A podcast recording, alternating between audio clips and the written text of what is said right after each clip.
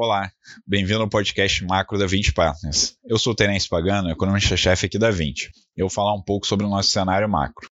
No cenário internacional, é, a gente tem visto ele se tornar um pouco mais favorável para os ativos de risco nas últimas semanas, tá? é, porque duas importantes incertezas que estavam afetando o cenário foram endereçadas recentemente. O acordo comercial entre Estados Unidos e China foi feito, é, suspendendo a entrada em vigor de novas tarifas que estavam programadas para acontecer agora na segunda metade de dezembro.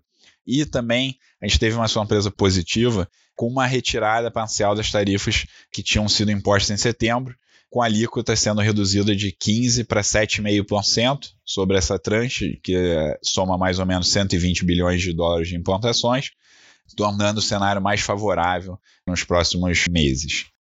Outro risco que a gente viu endereçado foi o Brexit, é, com o resultado excepcional que o Partido Conservador teve nas eleições britânicas, que deve permitir que o, o primeiro-ministro Boris Johnson ratifique o acordo de saída da União Europeia no parlamento britânico nas próximas semanas. A resolução desses dois riscos torna o cenário internacional mais favorável para o ano que vem. No Brasil, os dados de atividade econômica continuam indicando que a recuperação da economia vem ganhando tração. Depois do PIB do terceiro TRI ter sido melhor do que a expectativa, com um crescimento de 0,6 no trimestre, os primeiros indicadores é, relativos ao quarto trimestre é, vêm confirmando essa expectativa de um crescimento bom também no quarto trimestre. Inclusive, essa melhora dos indicadores tem se refletido no aumento das projeções de crescimento do mercado. Quando a gente olha para o boletim Focus do Banco Central, há algumas semanas o, o crescimento de 2020 vem sendo aumentado. Essa expectativa de recuperação deve se manter para os próximos trimestres, apoiado principalmente pela redução dos juros que o Banco Central vem fazendo.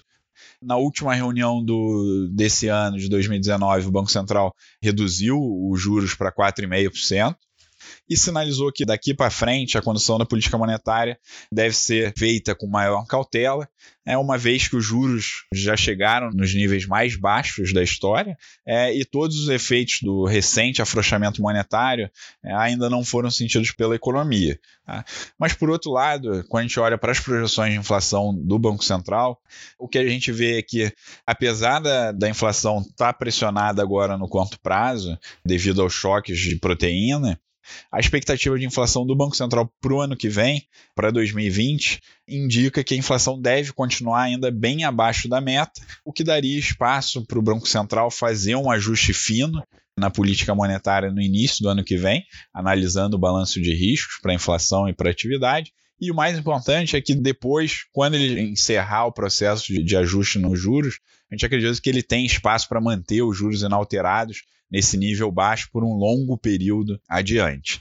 Por fim, é, outra notícia positiva para a economia do Brasil é, foi o upgrade que a agência de classificação de risco S&P fez, reconhecendo os efeitos positivos que a, que a agenda de reformas adotada nos últimos anos teve sobre a situação fiscal do país.